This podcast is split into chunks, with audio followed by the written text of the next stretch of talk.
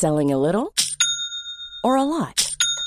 Shopify helps you do your thing however you cha-ching. Shopify is the global commerce platform that helps you sell at every stage of your business. From the launch your online shop stage to the first real life store stage, all the way to the did we just hit a million orders stage. Shopify is there to help you grow. Shopify helps you turn browsers into buyers with the internet's best converting checkout. 36% better on average compared to other leading commerce platforms because businesses that grow grow with Shopify. Get a $1 per month trial period at shopify.com/work. shopify.com/work.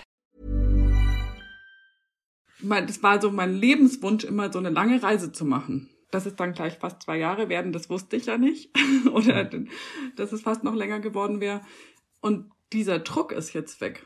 Das finde ich persönlich für mich eine total interessante Erfahrung, dass ich das nicht mehr habe, so eines Tages, dann fahre ich los. Sondern mhm. jetzt habe ich das und jetzt, ich bin so, so viel entspannter dadurch.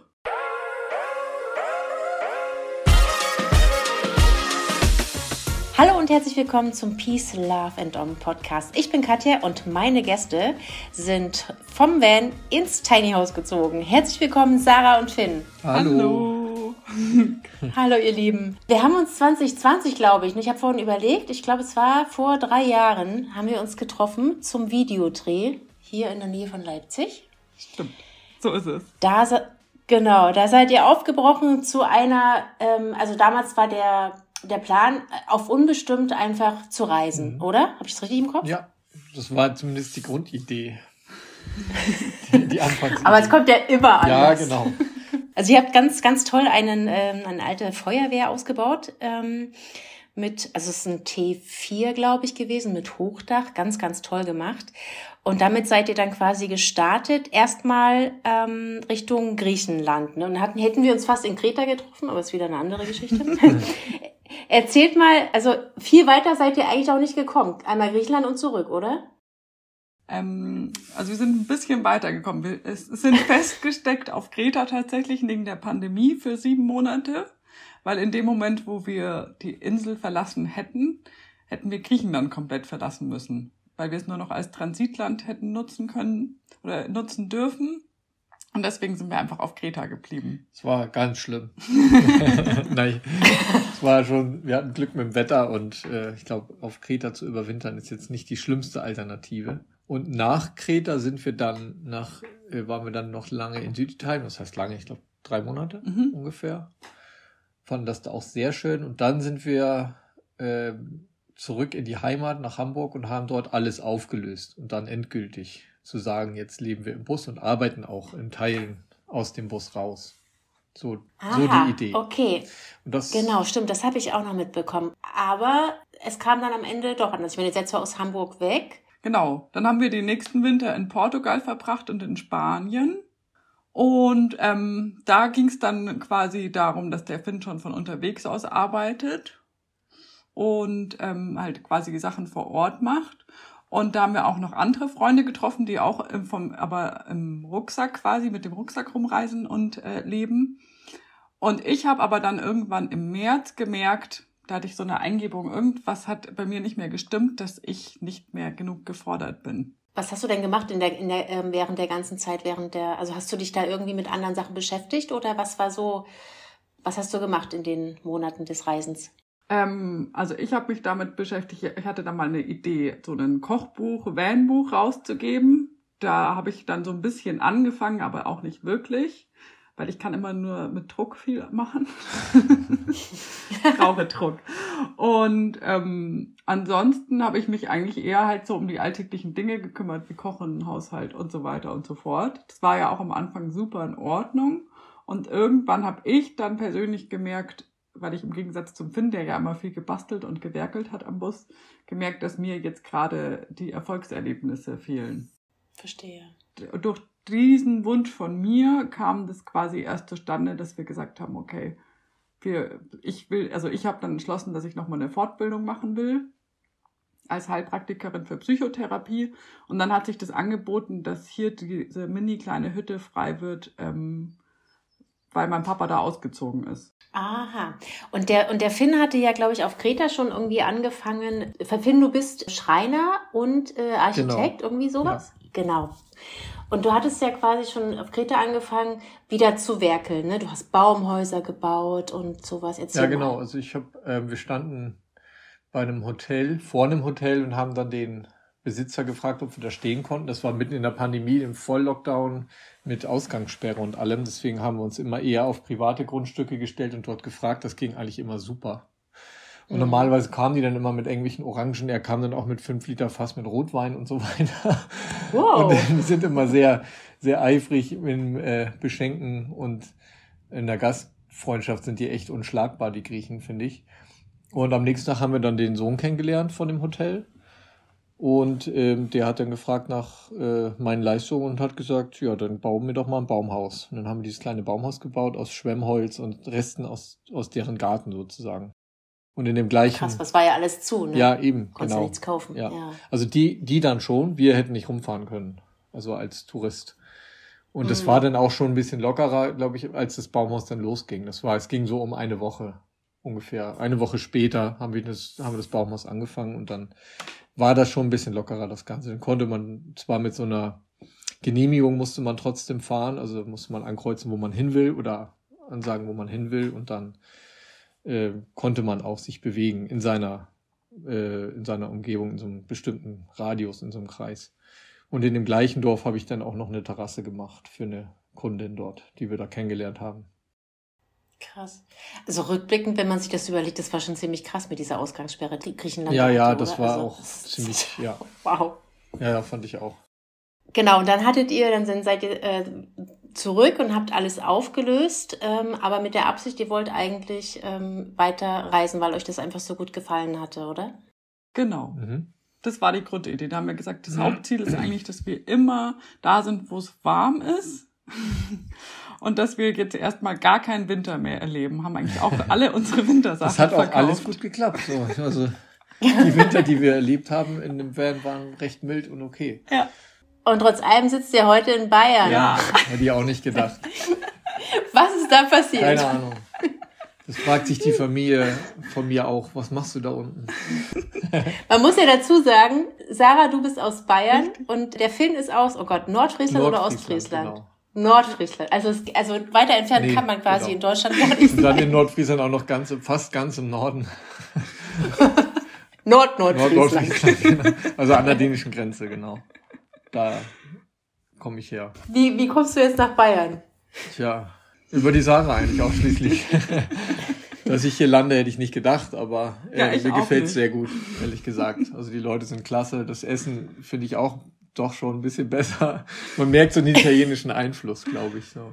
Ah. Den südländischen auch in Teilen. Und äh, die Leute sind herzlich und das Wetter ist doch irgendwie ziemlich gut, muss ich sagen. Und die Natur ist natürlich hier unten unschlagbar, gerade in der in dieser fünf Seen, wie heißt das, fünf Seen Landschaft. Ja, genau. Ach, guck.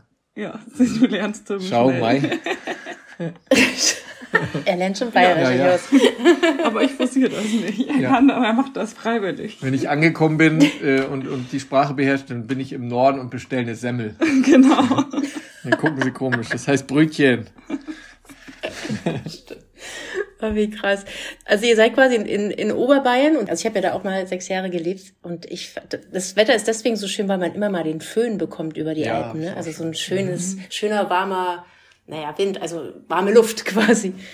Sarah, du hattest ja, also der, der Ursprung eigentlich, dass du quasi ähm, damals aufgebrochen bist oder aufbrechen wolltest, war ja eigentlich ähm, so ein, ein, ein Umbruch, weil du eine Krankheitsgeschichte hattest, ne? Kannst du mal davon erzählen? Also was, was war so der, wann, wann hast du gemerkt oder warum hast du gemerkt, äh, dass in deinem Leben was sich, sich ändern muss, dass du so nicht weiterleben kannst? Mm, das war gar nicht so, dass ich mir unbedingt gedacht habe, ich kann so nicht weiterleben, sondern ähm, also ich hatte ja mal so eine Lungenentzündung, an der ich fast gestorben mhm. wäre. Das war aber schon ein paar Jahre bevor wir losgefahren sind, wo ich dann aber gemerkt habe, ich will mein Leben aktiv ändern. Das war tatsächlich dieser Schritt, wo ich dann nach Hamburg bin und den Finn kennengelernt habe und das Reisen zu zweit im Bus, das haben wir tatsächlich gar nicht aus so einer Verzweiflung rausgemacht, dass wir gesagt haben, wir ertragen den Alltag nicht und gehen da raus, sondern wir haben uns gedacht, jetzt sind wir jung, wenn nicht jetzt, wann denn dann? Das hat, finde ich, schon wahnsinnig gut funktioniert. Und jetzt gerade, ähm, wie wir hier sind in diesem Häuschen, wir sind ja auch nur zur Miete hier. Das gehört einem sehr guten Freund von meinem Papa. Ähm, wir sind hier auch hergekommen, haben gesagt, jetzt machen wir das mal so ein, zwei Jahre im Häuschen und dann schauen wir weiter. Dann geht's wieder zurück in den Bus.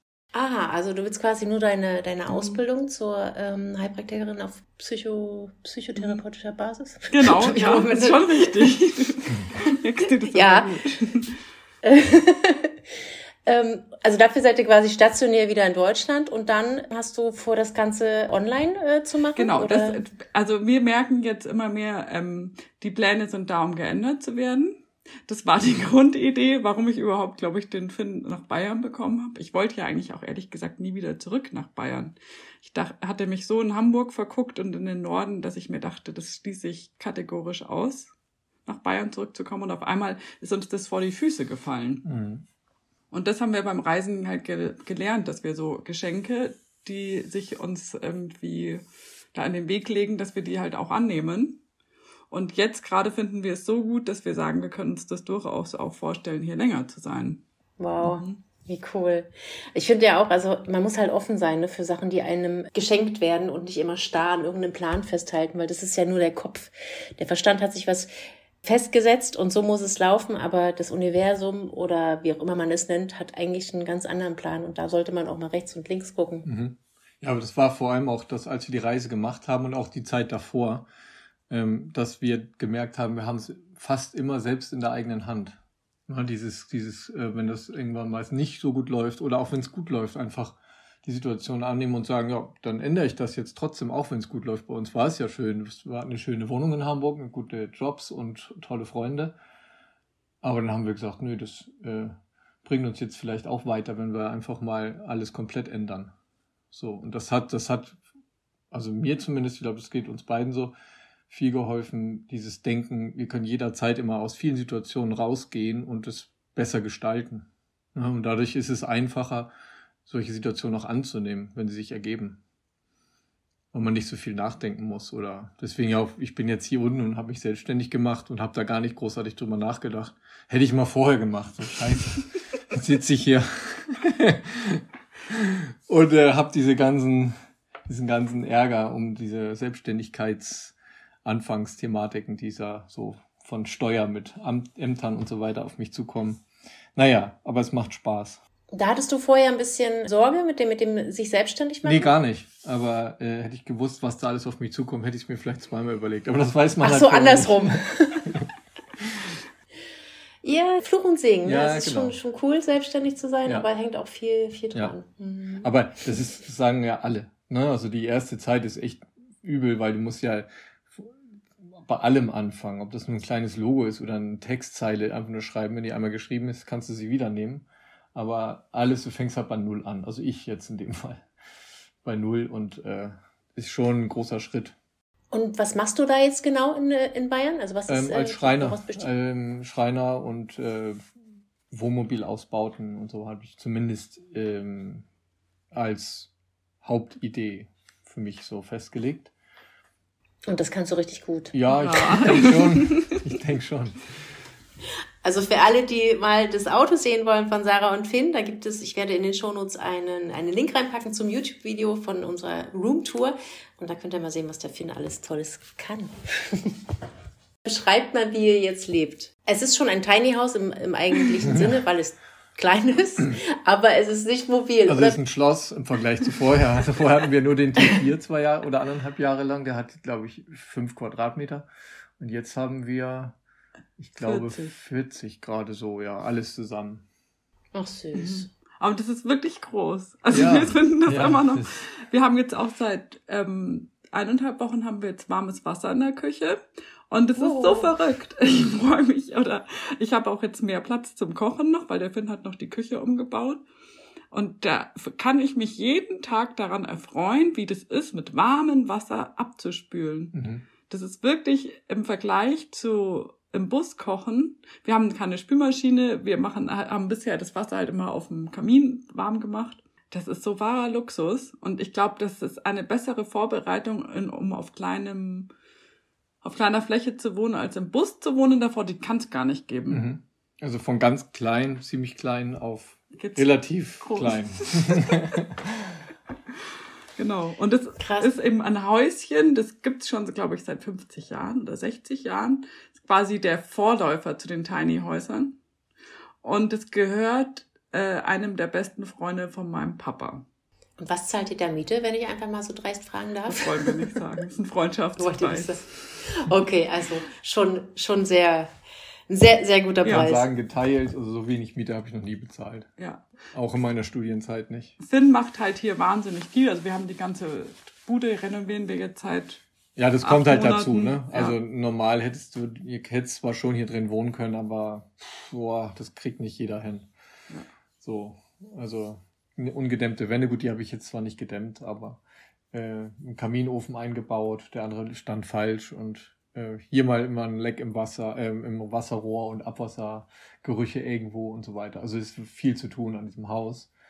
Den normalen Mieter hätte er hier, glaube ich, gar nicht äh, reinlassen können, hätte er täglich einen Anruf gekriegt, dass wieder irgendwas nicht stimmt. Mhm. Und da mache ich die Sachen eben einfach, das merkt er auch und deswegen ist das auch so ein Freundschaftspreis geworden am Ende. Ah. Jeder braucht einen Finn an seiner Seite, habe ich so ein bisschen das Gefühl. Ja, das ist bei uns. Einfach ja. so viel selber ja, machen kann. Ich auch. du brauchst auch noch einen Finn. Das hat die beste Freundin von meiner Schwester tatsächlich auch gesagt. Jeder Mensch braucht einen Finn. Wie geil. Wahnsinn.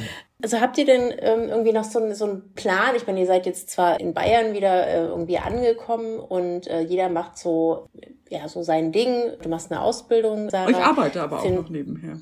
Ah, okay. Ich bin noch jetzt Gymnasiallehrerin ähm, für Kunst. Stimmt, das hattest du in, in Bayern oder in, in Hamburg auch gemacht. Irgendwas mit Kunst, aber das war was Genau, anderes. da war ich Kunsttherapeutin und jetzt habe ich mich dafür entschieden, habe ich mir gedacht, ich mache vielleicht was nicht therapeutisches, damit es nicht ganz so anstrengend ist, gleichzeitig zur Ausbildung. Das war auch wieder so der Gedanke.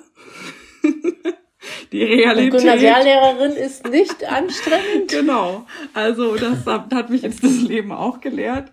Das ist schon sehr intensiv, tatsächlich. Ähm, und vor allem bin ich sehr erstaunt als Quereinsteigerin. Ich habe ja Kunstpädagogik studiert auf Magister, also ich verdiene sehr, sehr schlecht.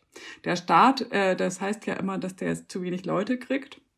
Ich wundere mich nicht, warum. Also ja. ist wirklich, wenn wir hier nicht so eine geringe Miete zahlen würden, ich könnte es mir einfach nicht leisten. Ich habe eine 70-Prozent-Stelle und alles, was ich bisher mit Kindern gemacht habe, ähm, wird nicht anerkannt vom Staat. Das ist eine Frechheit. Ja, es wäre wie, als wenn ich äh, als, als Lehrer, ja. äh, Techniklehrer oder so ja. anfangen würde, hätte null Vorkenntnisse ja. in irgendeiner Art und Weise. Ja. Schon ein bisschen komisch. Aber dafür habe ich sehr nette Kollegen und die Kinder sind auch super, aber ähm, wie gesagt, da muss sich der Staat nochmal was überlegen. Schulwesen, Gesundheitswesen, ja. es ist halt alles, also Bildungswesen, Gesundheitswesen, es ist halt alles, ähm, das ist das Wichtigste und da wird am meisten mhm. gespart, aber ähm, der, ja, wir wissen ja alle, wo das Geld hinwandert. Ja, richtig. Schon alles ein bisschen absurd, aber ja. so ist es. Ja, halt.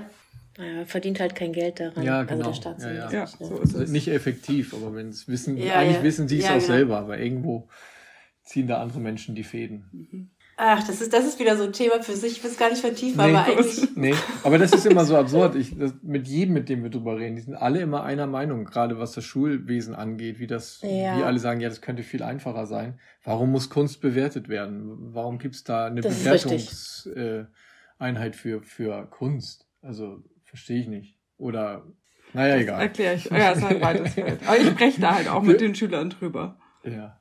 Mhm. Und wie machst du das, wenn du jetzt, ich meine, wenn, du es bewerten musst und du aber, ich meine, das ist ja alles dein eigener Geschmack, ja. oder? Oder wie? Also ich mache das so, ich mache das mit den Schülern gemeinsam. Ich hole die vor und dann besprechen wir halt das Bild. Und ich sag auch, ähm, wie es ja auch ist, ja, dann sage ich, ja, ich würde jetzt, ich gebe dir da jetzt heute eine 2 dafür, weil halt äh, ein anderes Bild, sage ich jetzt mal, ich sag auch nicht besser, ja, sondern ich gehe da wirklich kunsttherapeutisch ran und sag, da ist mehr zu sehen, da ist mehr Farbe, da ist nochmal mehr Zeit, äh, hat jemand anderes reingesteckt. Es kann aber auch sein, dass ich morgen das Bild anders bewerten würde. Und bis jetzt habe ich da mit allen einen, oder ich frage sie erstmal, was würdest du dir denn selber geben?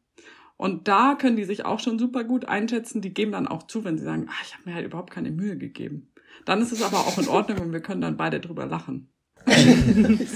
und das ist halt für mich das Wichtigste, dass ich da irgendwie, es gibt natürlich auch Kinder, die einfach keine Freude an der Kunst haben, das ist auch völlig in Ordnung, aber die anderen 98 Prozent, die haben einfach so eine Freude dran, ja, und ähm, da das zu verstärken, das liegt mir halt total am Herzen, dass die einfach diese Freude daran behalten.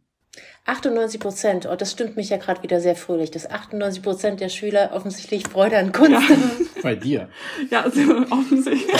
Es kommt natürlich auf die Lehrerin an, das stimmt, das stimmt.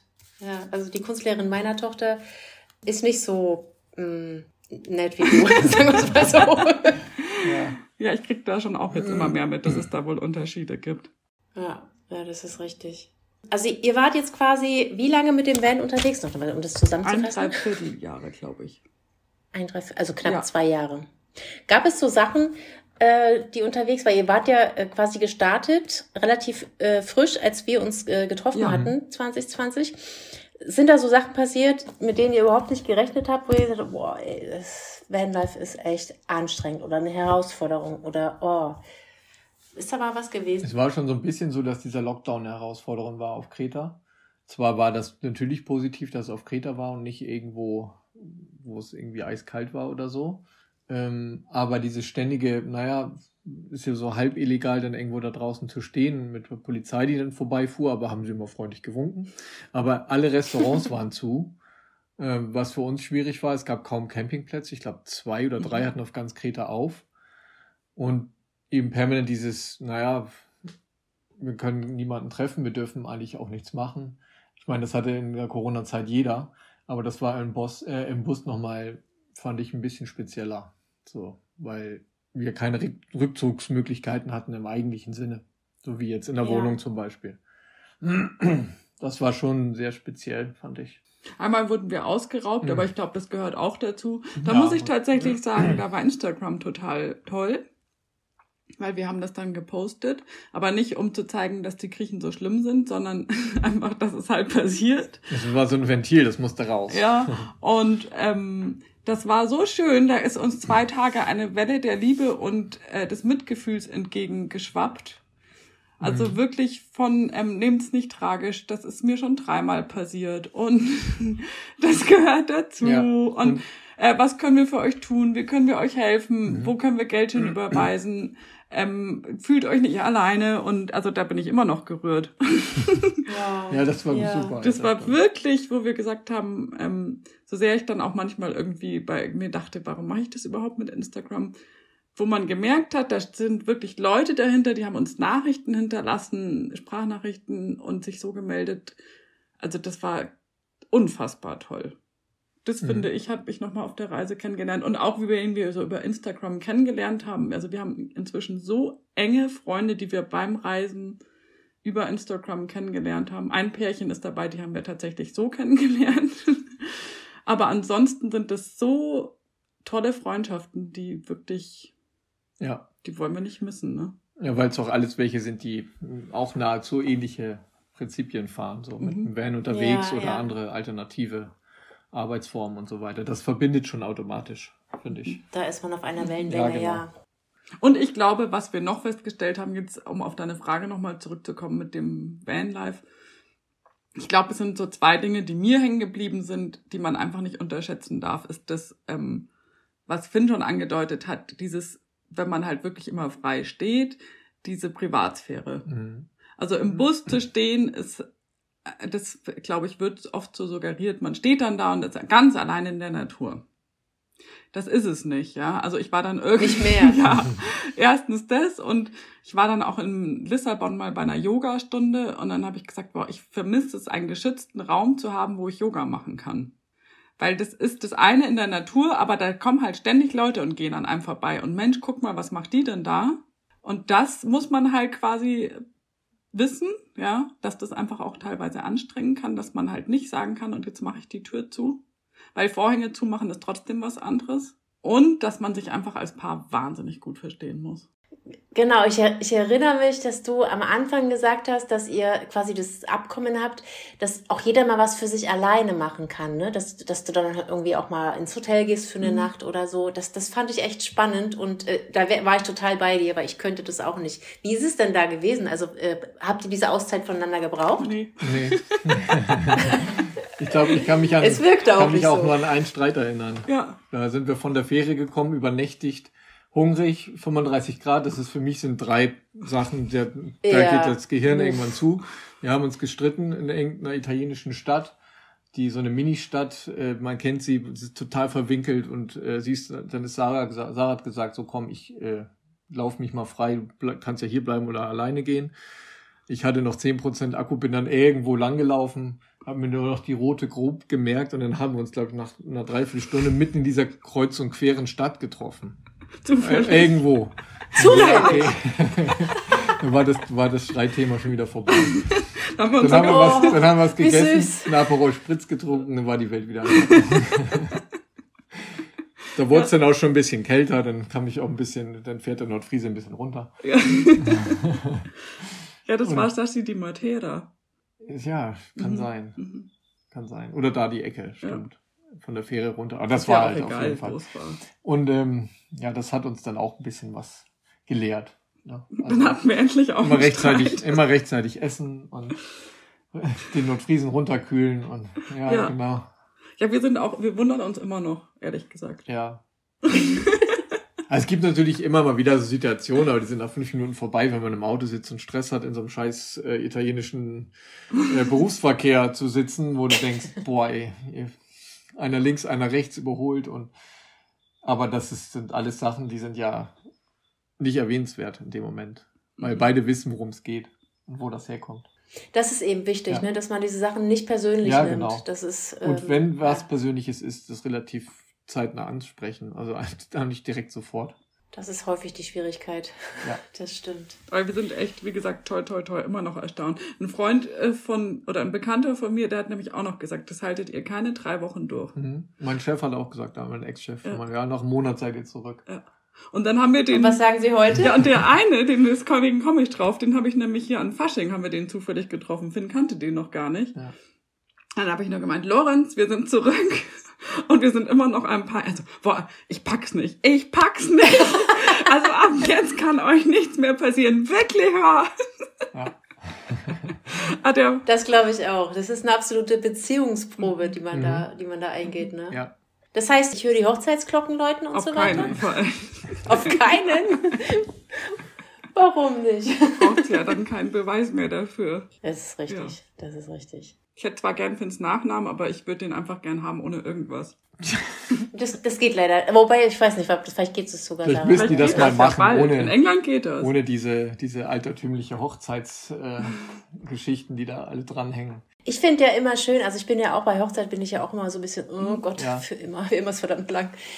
Und dann finde ich es aber schön, also ich mag Hochzeiten wegen des äh, romantischen Aspekts, einfach voreinander zu stehen und zu sagen, äh, ich werde dich für immer lieben. Jedenfalls, weil man das in dem Moment meint, ne? was dann passiert, ist ja egal. Aber dieses, nur diese Zeremonie, nur dass man am, am Ende halt nicht verheiratet ist, aber dass man quasi nur diese Zeremonie macht, das, das sowas ja. fände ich schön. Ja, sowas finde ich auch schön. Das hatten wir uns auch im Grunde so ein bisschen vorgestellt, ähm, wie so eine einfach nur eine ewig lange Feier. eine Woche lang, eine Woche lang stehen die Türen auf und das ist wie so eine lange, langgezogene Hochzeitsfeier.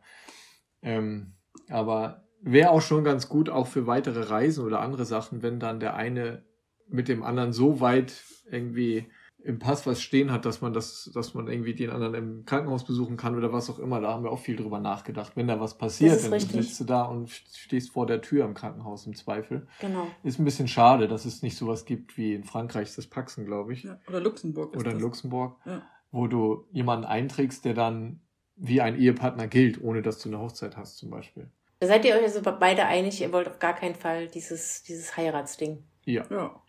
Da muss man ja auch nicht. Nö. Um was war so das, was ihr auf dieser Reise für euch gelernt habt? Oh, da haben wir so viel gelernt. Also zum einen, glaube ich, ist es so die Gelassenheit zu haben, einfach die Dinge so zu akzeptieren, wie sie sind und auf der anderen Seite eben aber so, wie es Finn auch gesagt hat, ich kann es jederzeit ändern. Also das merke ich auch heutzutage, wenn mir manchmal dann, wenn der Wecker um 6 Uhr klingelt und ich muss in die Schule, ist, das finde ich es natürlich nicht geil, ja. Mhm. Das ist einfach dieses, das war eins auch der schönsten das, äh, Dinge überhaupt an diesem freien Leben, dass man aufstehen konnte mit der Sonne. Und mhm. diese unfassbare Müdigkeit, die ich jetzt wieder in so einem gewissen Alltag habe, die hatte ich jetzt zwei Jahre lang nicht, ja. Aber ich setze mich eben, wir sitzen oft da und sagen, okay, wenn es einem von uns beiden nicht passt, dann fahren wir halt wieder los. Ja. Und jederzeit zu sagen, okay, wir, wir sind nicht irgendwie Sklave unseres Alltags, das ist natürlich ein totales Privileg, das wir hier haben, ne? Mhm. Klar, Finn kann überall arbeiten. Ja, richtig. Ja, ja, theoretisch kann ich das schon, ja. ja. Das ist richtig. Ich kann auch jedem nur empfehlen, eine längere Reise einfach mit wenig Sachen mal zu machen. Wenn du also als wir dann wieder hier ankamen mit diesem, ja jetzt für uns ja schon Schloss, ähm, ist jedes Teil, was irgendwie ein zusätzliches äh, Upgrade ist, ob das nur laufend Wasser ist oder eine, äh, ein WC, ein festes, das lernt man so viel mehr wertschätzen.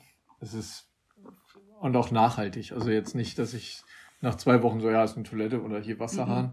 sondern jetzt mit laufend warmem Wasser und so. Das ist schon dann was Besonderes mal wieder. Und es bleibt. Das, genau. Es bleibt eins zu eins. Und ja. dies, also ich finde, das hat sich so verankert. Ich habe auch gestern gekocht. Mit Fleisch habe ich das geschnitten und ich habe das immer noch so im Kopf, dass ich die Reste den Straßenhunden gebe. Kam gerade keiner. das kam keiner, ja. Ja, und krass. Das ist irgendwie schon, also ich finde schon, dass uns das sehr, sehr, sehr geprägt hat. Ja, ja. Und das merkt man halt immer wieder in so, in so einigen Situationen. Also kann ich jetzt gar nicht genau beschreiben, aber wo ich dann immer wieder in den Kopf mir rein denke, so, krass, stimmt. Jetzt habe ich dies mhm. und das. Äh, wie schlimm war das oder wie schwierig war das immer auf der Reise, das und das so und so zu kriegen oder zu bekommen oder wie aufwendig war das und das jetzt. Das ist so, sind so kleine Momente, die es dann irgendwie ausmachen im Alltag, dass man das viel mehr wertschätzen kann. Dankbarkeit und Achtsamkeit, genau. das ist, ja. ja. Und was ich auch noch merke, was bei mir davor immer war auf dieser Reise, ich wollte halt ganz ursprünglich mit meiner besten Freundin so eine Reise machen, bis äh, das dann dazu kam, dass ich halt das mit Finn gemacht habe, weil das bei ihr nicht geklappt hat. Das war so mein Lebenswunsch, immer so eine lange Reise zu machen. Dass es dann gleich fast zwei Jahre werden, das wusste ich ja nicht. Oder dass es fast noch länger geworden wäre. Und dieser Druck ist jetzt weg das finde ich persönlich für mich eine total interessante Erfahrung, dass ich das nicht mehr habe, so eines Tages, dann fahre ich los. Sondern mhm. jetzt habe ich das und jetzt, ich bin so, so viel entspannter dadurch. Weil du es schon erlebt hast und weil du jederzeit weiterreisen Exakt. könntest. Ja, und vor allem auch während der Reise, so wie wir das ja gemacht haben, sich einzugestehen, irgendwann mal ist man reisemüde. Mhm. So, das, als wir dann zurückgefahren sind, dann war ich irgendwann, ich musste ein bisschen erstmal überlegen, okay, aber was soll ich machen? Jetzt alleine weiterfahren wollte ich ja auf keinen Fall. aber als wir dann in Paris waren, auf dem Rückweg nach Hamburg, um dann wieder ähm, ins normale Leben zurückzugehen, da habe ich dann gemerkt, irgendwie kann ich die Sachen alle nicht mehr aufnehmen. Wir standen dann irgendwo mitten in der Stadt und dachten, ja, sollen wir noch irgendwie da und dahin? Nee, nö, lass mal einfach ins Café setzen und Leute angucken. Also es war dann irgendwann so, ich fand Paris nicht prickelnd und wenn das schon so ist, dann ist, glaube ich, irgendwie, dann sollte man aufhören, weiter ja, zu reisen, ja. wenn solche Städte einen nicht mehr so anmachen oder der Sonnenuntergang, der speziell ist, dann auch nicht mehr so speziell ist, wie man es vorher empfunden hat. Du warst einfach voll ja, zu voll ja, von, genau. von Wo waren wir vor drei Tagen? Ich glaube, das kennt jeder, der längere Zeit unterwegs ist. Aber irgendwann fühlt sich das im Kopf so zu einem großen Klumpen an, dass man nicht mehr, mehr weiß, was gestern war. Und das, das muss ich dann auch einfach eingestehen und sagen, komm, das ist es dann auch nicht wert. Ähm, das ist ja auch kein äh, Aufgeben oder so, sondern einfach Neustrukturierung im Gehirn, dass man sagen kann, mache ich mal kurz was anderes und dann fahren wir wieder los. Aber es gibt eigentlich auch so Menschen, die beneide ich fast ein bisschen, die das halt auch wirklich können, mhm. ne? die wirklich seit vielen Jahren reisen mhm. und da einfach äh, immer noch offensichtlich äh, Sachen aufnehmen können, während ich ja auch schon so nach drei Monaten oder in Afrika war es dann auch schon nach einem Monat, wo ich dachte, pff, nee, jetzt, ja. jetzt ist auch wieder gut. Mhm. Aber also ich brauche immer so eine Mischung zwischen Abenteuer mhm. und Alltag. Mhm. Ja, und dann bin ich genau. genervt vom Alltag, dann brauche ich wieder ein Abenteuer. Und dann, dann bin ich das Overload vom, vom Abenteuer und dann ist es, äh, ich brauche immer diesen ständigen Wechsel, habe ich festgestellt. Das ist wahrscheinlich bei euch ähnlich. Ja, ja, auf jeden Fall. Ja, definitiv. Oder es ist auch wirklich so, dass mir das auch teilweise gefehlt hat, dieses, dass ich mich dann so freue auf einen freien Tag. Ja, ja. kenne ich.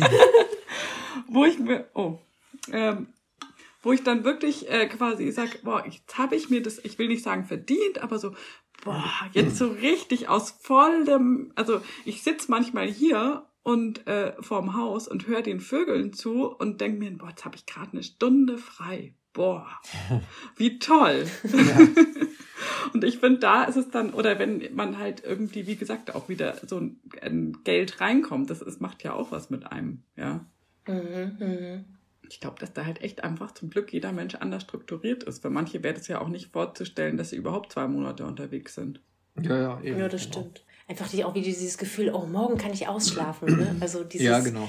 dass man, obwohl man das eigentlich zwei, zwei Jahre lang permanent konnte, ja. das dann wieder äh, wertzuschätzen, mhm. auch die anderen Sachen. Ne? Voll.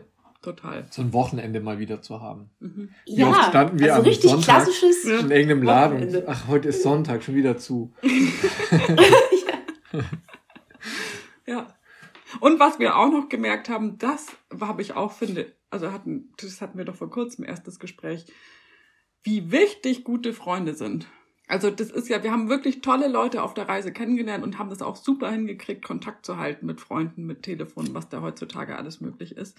Aber dieses wirklich vor Ort mit Menschen auch zusammen auf ein Fest zu gehen und mit denen zu tanzen, leibhaftig, das ist schon, finde ich, auch, auch das ist wirklich ein Geschenk.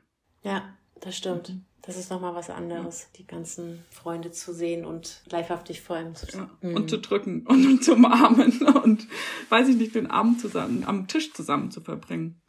Das ist wirklich, wir begleiten jetzt gerade äh, zwei Freunde, die ähm, auch online, Lilly und Flo, die sind jetzt inzwischen schon in der Türkei und wir chat, also wir, wir hören die fast jeden zweiten, dritten Abend und haben fast schon das Gefühl, wir reisen mit. Aber ich freue mich jetzt schon so auf den Tag, wenn wir die dann wieder leibhaftig vor uns haben. Ja. ja. Mhm. Und das merke ich jetzt hier schon. Und der Finn wird auch von meinem Freundeskreis und von meiner Familie sowieso, die sind alle so verliebt in den. Sehr herzlich aufgenommen. Ja. Ist ja auch ein toller. Richtig. Ja, ja, ja, ja. Zum Glück ist es ein Podcast, da kann mich keiner sehen. Genau. Der knallrote Kopf. oh Mann, wie schön. Ähm, jetzt haben wir schon so schön erzählt. Ich, wir hatten ja auch mal vor, dass wir hier zusammen an einem Lagerfeuer sitzen. Ja, so ist es. Das müssen wir unbedingt machen. Die, also die Tage werden länger und sie werden wärmer und ich sehne den Tag herbei, wenn wir dann das endlich auch machen. Unbedingt. Ja, da freuen wir uns auch schon sehr drauf. Ich danke euch, ihr Lieben, für diesen wunderschönen Podcast, ja, der auch dir. sehr lustig war. Ja, wir danken dir. Ich wünsche euch alles, alles Gute und ich freue mich, wenn ihr, ja, wenn ich euch dann wieder auf Reisen sehen kann, wenn es dann euer Wunsch ist. Mhm. Ja. ja. Wir sehen uns einfach dann beim Lagerfeuer. Genau. Genau, genau. Da freue ich mich. Wir uns auch.